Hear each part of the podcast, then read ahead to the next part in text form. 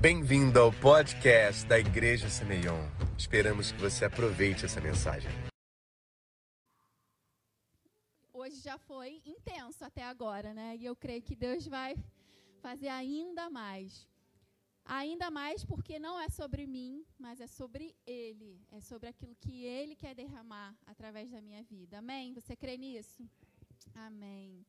É, a gente está numa festa, né? A festa Jesus Party. Você pode ver que está tudo decorado, iluminado.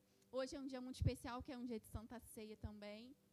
Mas é, eu quero começar isso nem estava no, no, esboço, mas o Senhor ministrou isso no meu coração, porque a gente cantou sobre isso. E a gente cantou, Jesus, eu sou livre. Eu quero perguntar para você e eu quero que você responda bem alto, porque não é para mim que você vai responder, não. Eu quero que você responda isso para o Senhor e para o irmão que está aí do seu lado. Você é livre? Eu livre. Uou, eu sou livre. Você é livre de verdade? E você cantou, eu sou livre, Jesus, eu te agradeço, porque hoje livre sou. Eu te agradeço, porque hoje livre sou. Você agradece a Jesus porque você é livre. Então eu creio que verdadeiramente hoje nós seremos livres daquilo que porventura ainda não somos ou ainda somos escravizados e às vezes nem sabemos disso. Amém? Eu creio que o Senhor vai destravar mentes hoje aqui. Amém. É, eu, eu não tenho um tema dessa mensagem, mas de repente esse tema vai surgir durante a mensagem, mas a mensagem é sobre Jesus e isso é que importa. E, e eu creio que assim, à medida com que a gente avança como igreja e à medida com que a gente vai mais fundo em Deus, a gente vai mais fundo na palavra de Deus, eu creio que Deus derrama mais daquilo que tem no coração dele para a gente. Sabe? É como é, é, tá lá é, no livro, na Bíblia, né? A gente tinha água que caminhava pelos tornozelos, pelas, pelos joelhos, depois pela cintura, e depois era uma água que a gente não conseguia controlar. E eu creio que, à medida com que a gente avança em conhecimento, entendimento, principalmente na palavra de Deus, Deus revela novos níveis de conhecimento e mais profundos nele. É a mesma coisa. Imagina, imagina o seguinte: quando a gente está, quando a gente é criança, a gente está lá no ensino fundamental e a gente aprende sobre, por exemplo, o sistema imune. E a gente aprende, por exemplo, Samuel está no quinto ano, ele aprendeu sobre o sistema circulatório. E ele aprendeu que no sistema circulatório tem as células brancas e as células vermelhas. Pronto. Aí, quando você está lá no ensino médio, você já aprende que ah, a, o sistema circulatório, na verdade, as células que compõem o sistema imunológico formam as, as células do sistema imune. E o sistema imune, ele tem muita. Eu estou falando isso, gente, porque, né, como alguém que estudou muito imunologia, né? Luiz aqui também, né? Então, assim, aí você vai aprendendo, você vai aprofundando nos níveis de conhecimento. Então, aí você vai aprendendo que existem células, que existem, né, os, as células vermelhas são as hemácias, as células brancas são os, os leucócitos, né? E aí, depois, quando você vai para uma graduação na área da saúde, você já vê que os, né, as células brancas, elas têm divisões, tem linfócitos, neutrófilos, basófilos e lá, lá, lá. E aí, se você avança mais ainda, você vai para um mestrado, para um doutorado, você já vai né, entender que os linfócitos têm linfócitos naive, linfócito T, linfócito B, linfócito T, CD4, CD8, CD, não sei, 40, 50 milhões de CDs. E você vai aprofundando nisso e você vai entendendo que cada vez que você vai estudando, se aprofundando, existe um nível mais profundo de um conhecimento que já existe. Isso tudo já existe, isso já está dentro de nós. A gente tem isso tudo, acesso a esse conhecimento. Só que você só vai entender e ter acesso a ele se você mergulhar nele, se você for mais profundo nele. E isso em todas as áreas da nossa vida. Mas aqui, trazendo isso para o contexto da palavra, eu creio que quanto mais profundo, quanto mais, é, é, é, mais fundo mesmo a gente vai e mergulha na palavra de Deus, a gente tem acesso a esse conhecimento que está né, que está lá na palavra, que isso não tá, não é algo que esteja não acessível a ninguém, isso está lá na palavra, mas a gente precisa entender que a palavra, ela precisa ser entendida. A palavra, ela é uma palavra que ela é revelada, ela pode ser uma palavra revelada, uma palavra rema, mas a palavra também ela precisa ser entendida dentro de uma letra, né? Ela foi escrita por uma letra, então ela precisa né, ser entendida o texto ali, a, a forma original como ela foi escrita, seja em grego, seja em hebraico. É preciso entender o contexto cultural e histórico daquela época onde foi escrita a Bíblia foi escrita há muito tempo atrás. Então ela foi escrita num contexto histórico muito diferente do qual a gente vive hoje. Então a gente precisa entender isso. A gente precisa entender que quando a gente vai para o Novo Testamento e a gente fala de Jesus, Jesus ele vivia dentro de um contexto, Jesus era judeu, ele vivia dentro dos costumes da lei judaica, ele seguia tudo isso. E por que, que eu estou falando tudo isso? Pensa que a mensagem de hoje são pequenas peças que a gente vai montar um grande quebra-cabeça no final dela. E, e, eu quero que você guarde cada parte, porque cada parte é importante para que você entenda aonde a gente quer chegar. Então, é, é, Jesus, ele, ele seguia os costumes da lei judaica, ele praticava, ele seguia tudo aquilo que foi ensinado né, pelos seus pais a ele. Tá, então, guarda esse conhecimento aí.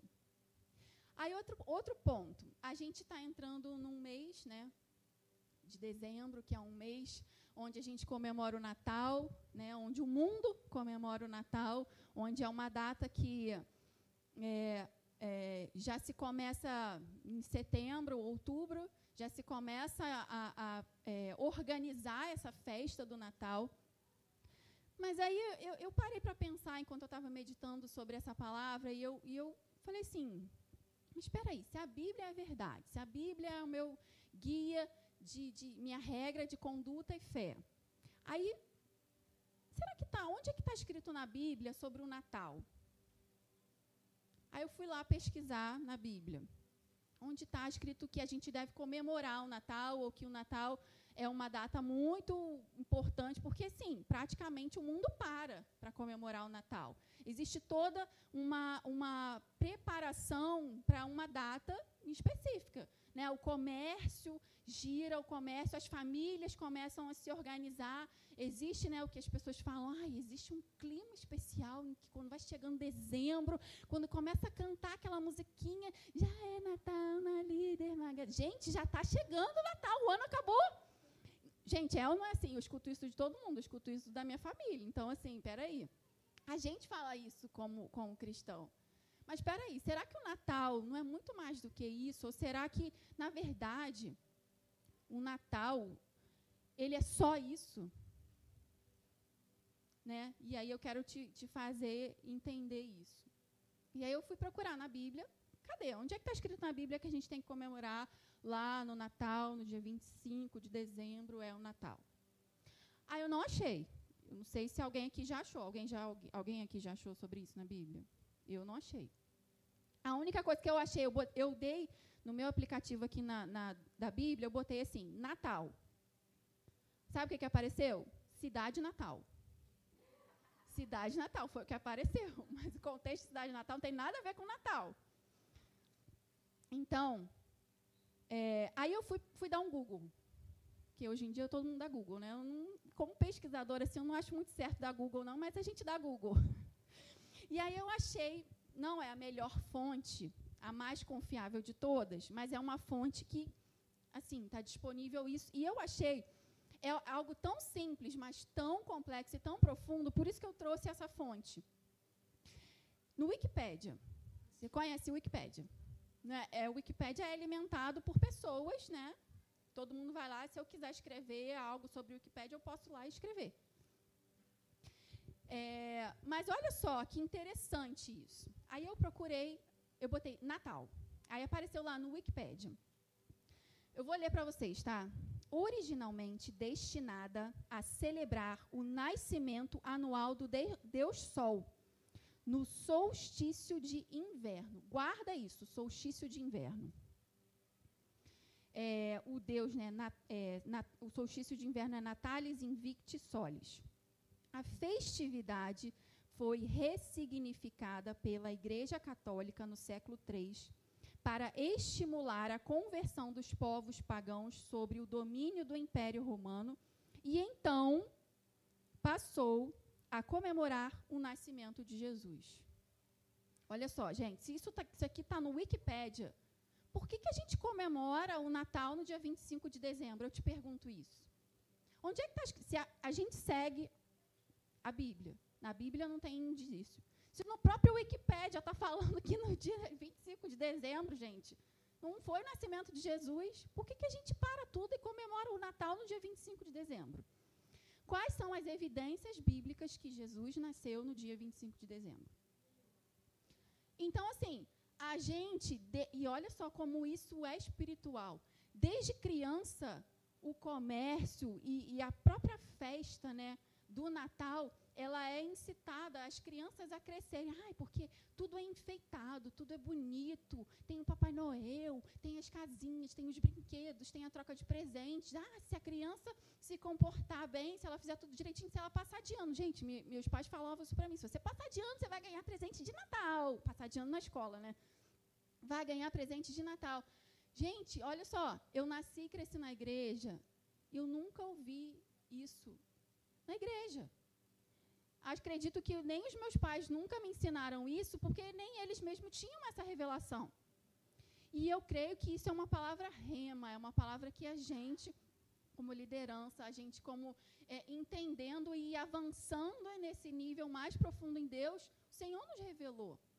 Porque isso já está acessível a nós, é só a gente ir lá e buscar. À medida com que a gente busca intimidade, com que a gente vai fundo na presença de Deus, de Deus é que se revela a nós. Então, eu creio que não existem evidências bíblicas para isso. Agora, eu quero aqui deixar isso muito claro, que de maneira nenhuma eu quero condenar ninguém aqui que enfeita a sua casa, que, né, ou da sua família, que tem seus costumes. Isso aí é algo que o Senhor vai revelar ao seu coração. E é algo que o Espírito Santo vai trazer entendimento e verdade para que as mudanças necessárias sejam geradas. Eu quero aqui trazer a verdade e eu quero trazer aqui o esclarecimento, porque nós, como igreja, como liderança, a gente tem esse papel de trazer a verdade aqui. Então tá, então guarda isso aí.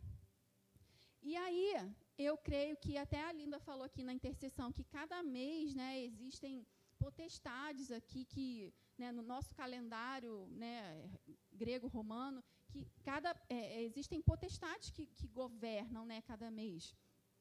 Mas eu creio que também no calendário bíblico, cada mês é, é um mês de uma temporada, é um mês de, de, de, de, uma, de algo a ser liberado.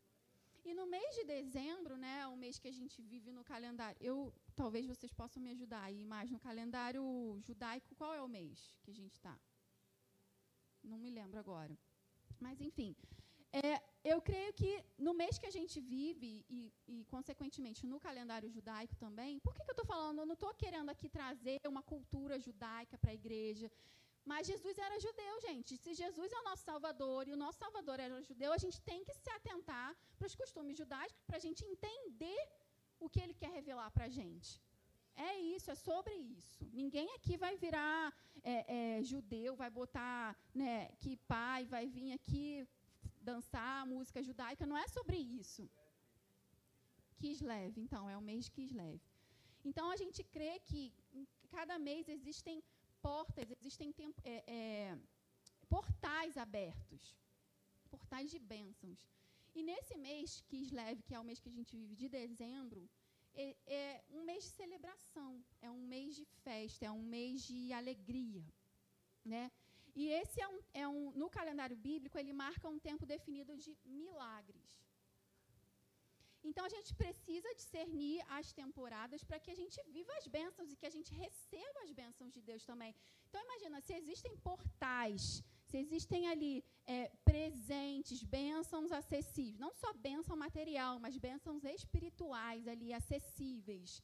Está acessível para mim, gente. Mas se eu não entendo que aquilo ali está acessível, se aquilo ali é para mim, eu não vou pegar, porque eu não sei que aquilo ali é para mim. Eu não entendo isso. Então é preciso entender e discernir as temporadas. E aí a gente vai falar sobre essa festa, sobre essa festa que é comemorado no calendário bíblico, porque é um calendário bíblico, mas que até hoje é comemorado no calendário judaico também. E a gente vai entender que Jesus, essa festa em si, ela não é explicada, né, na Bíblia, mas existem passagens que falam onde Jesus estava no templo comemorando a festa da dedicação, ou em, em, hebraico chamada festa de Hanukkah. E eu quero te convidar a abrir lá comigo em João 10, 22.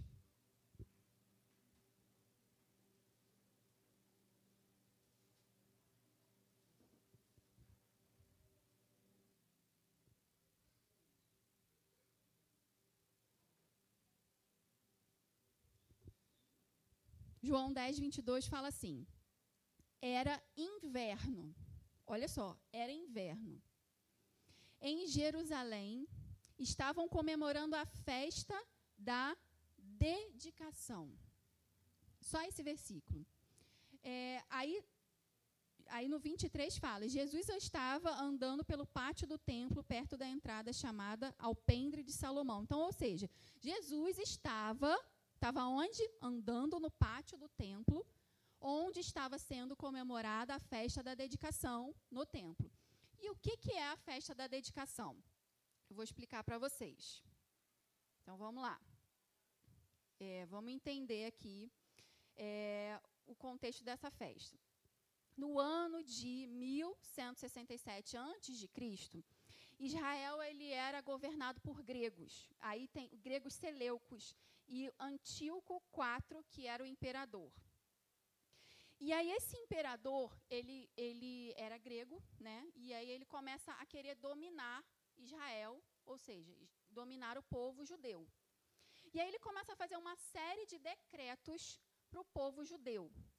E que série de decretos é esse? Primeiro ele toma, ele se apodera do templo né, o templo onde era, o templo de Davi, o templo de Salomão, ali onde existia, ele se apodera, ele, ele, ele como um imperador grego, ele quer trazer a sua cultura e ele quer dominar pela mudança de mentalidade, pelos seus costumes, ele quer trazer o povo a adorar o, os seus deuses gregos, ele quer fazer com que os judeus passem a adorar o corpo, as esculturas, os, deus, os deuses gregos, né, eles prezam pela forma, pela beleza e tudo mais. E aí ele começa a fazer uma série de decretos para os judeus, para que é, é, eles é, sejam levados a praticar os mesmos costumes que eles. Então, primeiro, eles tomam posse do templo, né, que era o templo ali onde tinha o lugar do Santíssimo Lugar, da presença de Deus, que era um lugar sagrado ali para os judeus. E aí ele manda queimar tudo e ele faz com que aquele templo ali, ele, ele leva as esculturas dos deuses, porque eles adoravam a imagens e esculturas, eles não adoravam a um Deus né, que, que não se vê. Ele proíbe os judeus a estudarem a Torá, eles mandam queimar todas as, é, as, né, as Torás que existiam ali físicas. Ele passa a proibir a circuncisão e além de proibir, ele condena à morte todas as crianças que fossem circuncidadas e as mães dos, das crianças que circuncidavam os bebês. Ele proíbe o Shabat, porque ele, ele chamava os judeus de preguiçosos, porque eles tinham que ter o, né, o dia do descanso.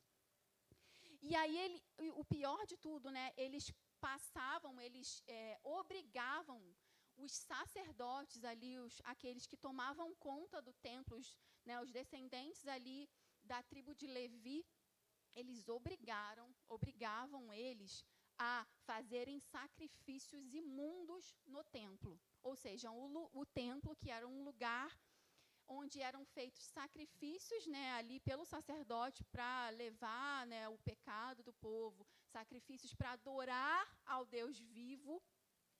Eles, esse imperador grego, começou, né, após essa invasão, é, obrigar os levitas ali, né, da tribo de Levi, os sacerdotes que tomavam conta ali daquele templo, a fazer essas práticas. Só que aí existia um, um judeu, que eu vou ler o nome dele aqui, que eu deixo achar. um sacerdote chamado Matatias, ele se nega a fazer esses sacrifícios. E aí o que, que ele faz? Ele vai lá para a cidade dele e ele chama toda a sua família e as pessoas que moravam ali na cidade dele para falar assim, ó, a gente não vai se render a isso e a gente vai guerrear, a gente vai começar uma guerra aqui, porque a gente não vai se render a isso.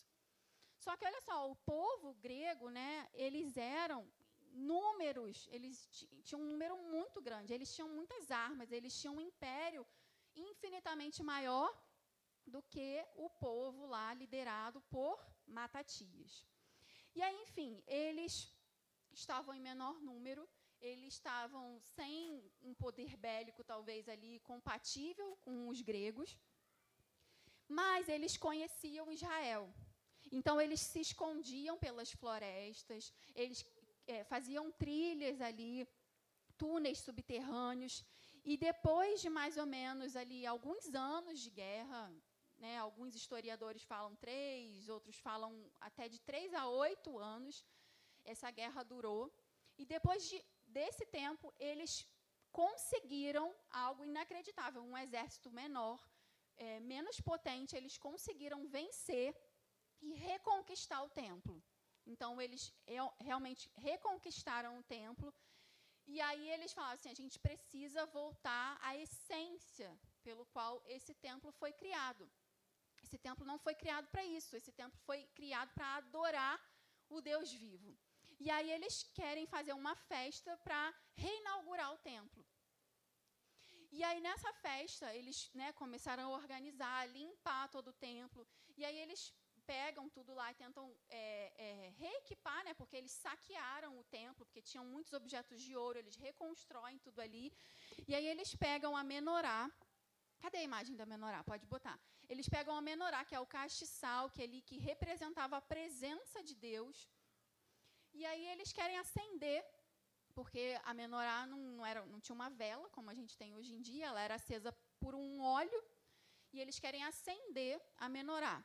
E aí eles foram procurar no templo onde tinha o óleo para acender. E não era qualquer óleo que se podia acender essa a menorá. Tinha que ser um óleo especial, um óleo purificado, um óleo extra virgem da primícia ali, da primeira prensa ali da, da, da, da, da azeitona. E aí aquele óleo demorava oito dias para ser fabricado. E aí quando eles foram encontrar, eles acharam um potinho. Nesse potinho tinha uma quantidade de óleo suficiente para apenas um dia. E aí eles pensaram assim: olha, bom, a gente está com tudo pronto aqui para reinaugurar o templo, para a gente trazer a presença de Deus aqui, para a gente. O templo já ficou fechado muito tempo, né? Servindo a, a fazendo né, a adoração de deuses pagãos aqui, a gente precisa restaurar e trazer a presença do Deus vivo. E aí eles decidem, mesmo com aquele pequena quantidade de óleo, colocar, acender a menorá e falou: vamos fazer o que a gente tem que fazer, vamos mandar produzir mais e se tiver que apagar, a gente né, volta amanhã, fecha tudo e espera o novo, novo, novo óleo ficar pronto. E aí eles acenderam, fizeram a festa da inauguração, da dedicação porque aquilo ali representava uma purificação do templo, ou seja, eles queriam ali, através da menorá, trazer a presença de Deus ali. E aí, quando eles voltaram no dia seguinte, aquela quantidade de óleo que tinha ali, a menorá não se apagou, e a quantidade de óleo, ela não somente durou por um dia, né, que era a quantidade que tinha, mas ela durou por mais sete dias. Ou seja, aconteceu um milagre ali um milagre. E eles, né, por, por fé, eles continuaram ali adorando a presença do Deus vivo. E Deus se manifestou ali através daquele milagre. E esse milagre é lembrado, né, foi lembrado e é lembrado até hoje. E esse milagre foi era comemorado ali por Jesus também, como a gente pode ver lá, é, que a gente acabou de ler. Jesus estava lá na época da festa, né, que era comemorado no, né, que a gente. Vou voltar aqui para a gente ler. Ó. Era inverno e essa festa era comemorado no inverno, lá em Jerusalém. Jesus estava lá nessa época para comemorar porque aquilo ali aconteceu naquela mesma época. Então, ali, anualmente, eles iam ali para poder comemorar. É, então, guarda isso aí agora. E aí é que está o ponto-chave. Então, houve um milagre. Você pode glorificar Deus aí pelo milagre, porque não faltou azeite. Não faltou azeite. A presença de Deus, ela é real. A presença de Deus, ela é viva. Amém? E aí eu quero te convidar agora para a gente continuar a leitura desse texto, porque é algo muito interessante. E aqui eu já vou até me encaminhar para o que a gente vai fechar aqui. É, se você quiser acompanhar comigo lá em João 10, eu vou ler do 24 em diante. Então, Jesus estava lá, no 24. Então, o povo se ajuntou em volta dele, né, em volta de Jesus, e perguntou: Até quando você vai nos deixar na dúvida? Diga-nos com franqueza: você é ou não é o Messias? E Jesus já respondeu: Eu já disse, mas vocês não acreditam. As obras que eu faço pelo poder do nome do meu Pai falam a favor de mim. Mas vocês não creem porque não são as minhas ovelhas. As minhas ovelhas escutam a minha voz, eu as conheço e elas me seguem. E eu lhes dou a vida eterna, e por isso elas nunca morrerão. Ninguém poderá arrancá-las da minha mão. O poder que o Pai me deu é maior que tudo, e ninguém pode arrancá-las da, minha, da mão dele. Eu e o Pai somos um. Então, vamos lá, mais, mais segui, seguindo mais um pouquinho. Então, eles tornaram a pegar as pedras para matar Jesus. O povo queria matar Jesus porque ele falava, né, ele afirmava que ele era o filho de Deus, que ele tinha poder, e o povo queria matá-lo. Ele disse: Eu fiz diante de vocês muitas coisas boas que o Pai me mandou fazer. Por causa de qual delas vocês querem me matar? E eles responderam: Não é por causa de coisa nenhuma boa que queremos matá-lo, mas porque ao dizer isso você está blasfemando contra Deus. Pois você é apenas um ser humano, está se fazendo de Deus. Então Jesus afirmou: Na lei de vocês está escrito que Deus disse: Vocês são deuses. Sabemos que as escrituras sagradas sempre dizem a verdade. Olha o que a gente falou: a Bíblia é a verdade. E sabemos que, de fato, Deus chamou de deuses aqueles que receberam a sua mensagem. Quanto a mim, o Pai me escolheu e me enviou ao mundo. Então, por que vocês dizem que blasfemo contra Deus quando eu afirmo que sou filho dele? Se não faço o que o Pai me manda, não creiam em mim. Mas se eu faço e vocês não creem em mim, então creiam pelo menos nas coisas que faço e isso para que vocês fiquem sabendo de uma vez por todas que o Pai vive em mim e que eu vivo no Pai. Amém? Glória a Deus pela Sua palavra. Gente, Jesus é Deus. Jesus se entregou por nós. Jesus deu a sua vida. E o sacrifício de Jesus tem que valer.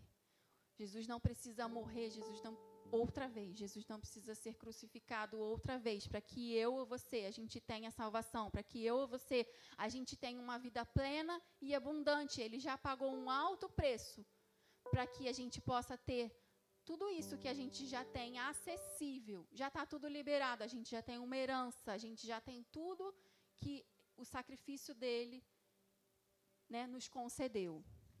Amém? E aí eu te pergunto agora. É, os gregos, voltando à história lá, é, eles tomavam, eles dominavam através da cultura, de uma mudança de mente. Por isso que a palavra fala que a gente tem que transformar a nossa mente através de uma metanoia todos os dias.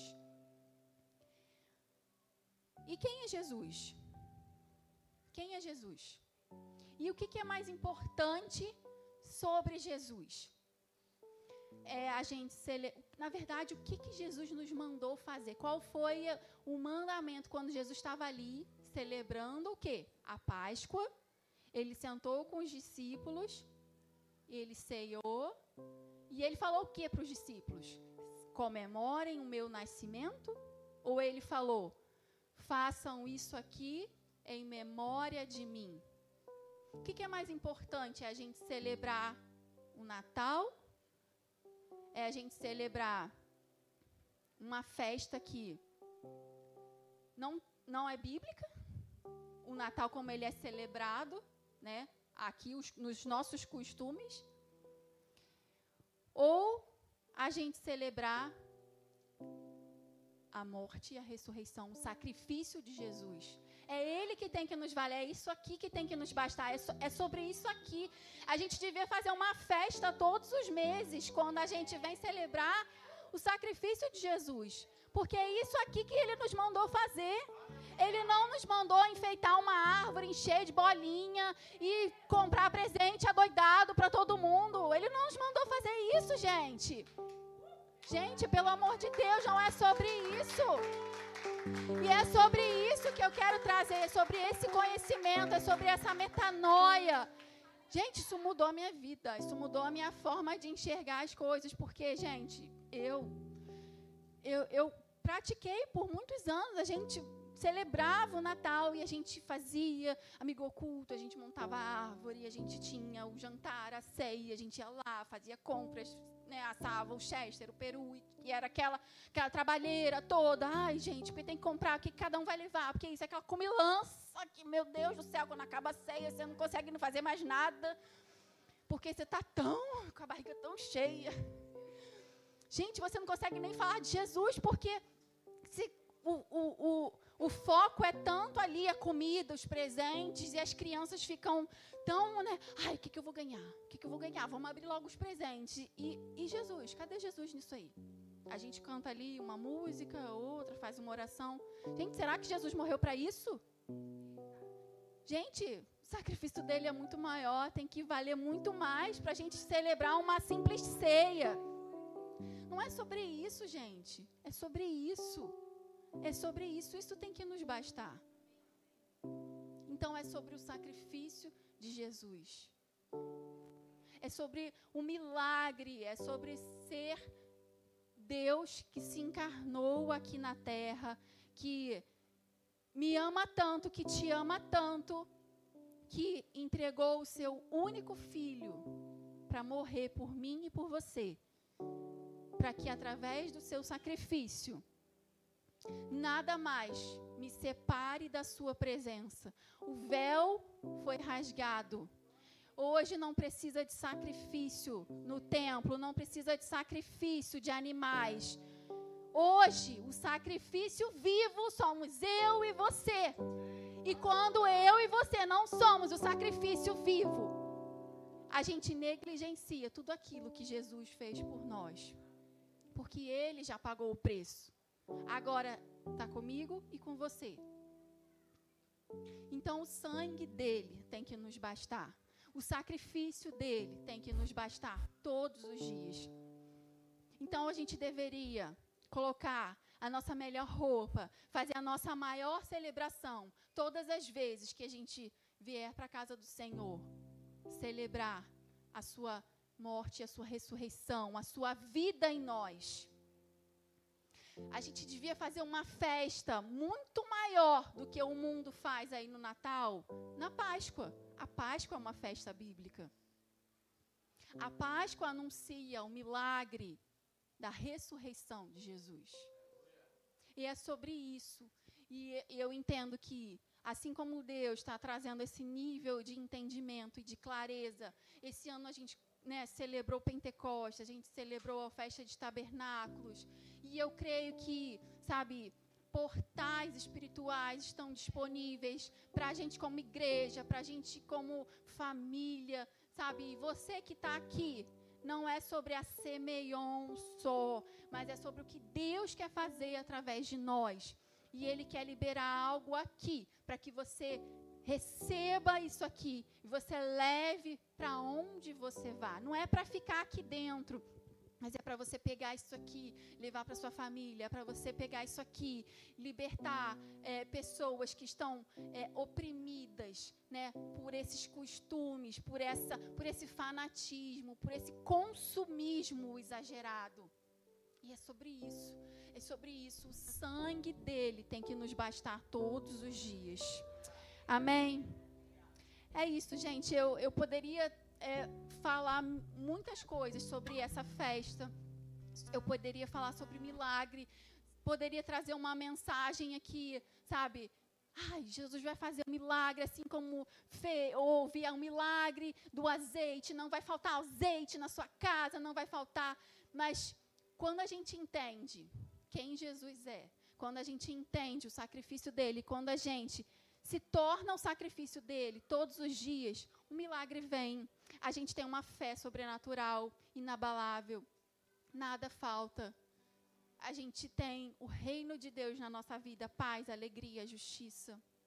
E é sobre isso, eu quero te convidar a ficar de pé nessa noite comigo. E que a gente possa verdadeiramente trazer no nosso coração a essência dessa mesa, a essência de quem Jesus é. Quando eu perguntei, você é livre? Você falou para mim, você é, eu sou livre. Então, viva verdadeiramente a liberdade que Jesus já conquistou para você. Que o sangue dele possa nos bastar, que o sacrifício dele possa nos bastar todos os dias e seja suficiente para nós. Em nome de Jesus. Quero te convidar a fechar os seus olhos agora, enquanto o music toca esse louvor, que verdadeiramente você possa acessar esse lugar de entender o sacrifício de Jesus por mim e por você. Um preço tão alto, um preço de cruz, uma morte tão dolorosa, para que a gente pudesse ter livre acesso à presença de Deus.